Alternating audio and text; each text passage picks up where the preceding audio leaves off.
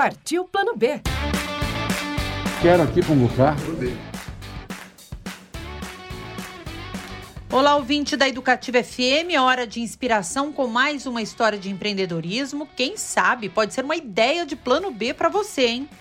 Você vai conhecer hoje a psicóloga que transformou a paixão pela papelaria em opção de negócio. A Eliane Abram Santos é psicóloga e trabalhou mais de 20 anos com desenvolvimento de pessoas e como coach.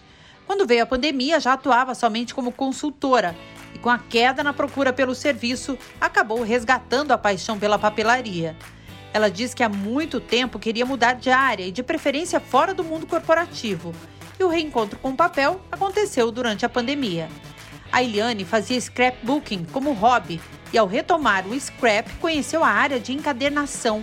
Fez cursos online, começou a acompanhar o trabalho de diversas artesãs e, ao mostrar os trabalhos para amigos e familiares, as encomendas foram surgindo. O que ela mais faz são cadernos, agendas e planners, mas também tem recebido encomendas de vários kits de maternidade com livro de bebê, álbum e caderneta de saúde.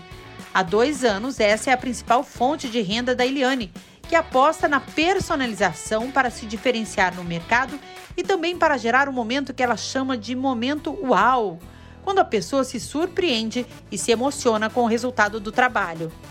Já fez caderno com a pintura de um quadro que uma amiga presenteou ao artista, um caderno de receitas com as receitas desenvolvidas por uma senhora síria de 94 anos que os filhos a presentearam, um outro caderno com a foto do quadro predileto de uma amiga para outra.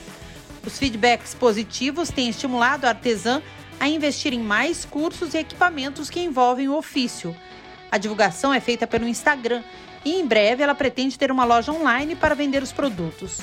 A Eliane ainda consegue usar a experiência como psicóloga e coach para inspirar e ajudar as pessoas a organizarem seus objetivos e rotina, tendo a papelaria como item de apoio. E olha só, a Eliane tem algumas dicas para você ouvinte que quer empreender em qualquer área. Primeiro, gostar do que faz é fundamental, porque mesmo assim tem momentos desafiadores. Depois, tem que separar momentos de trabalho e momentos de lazer.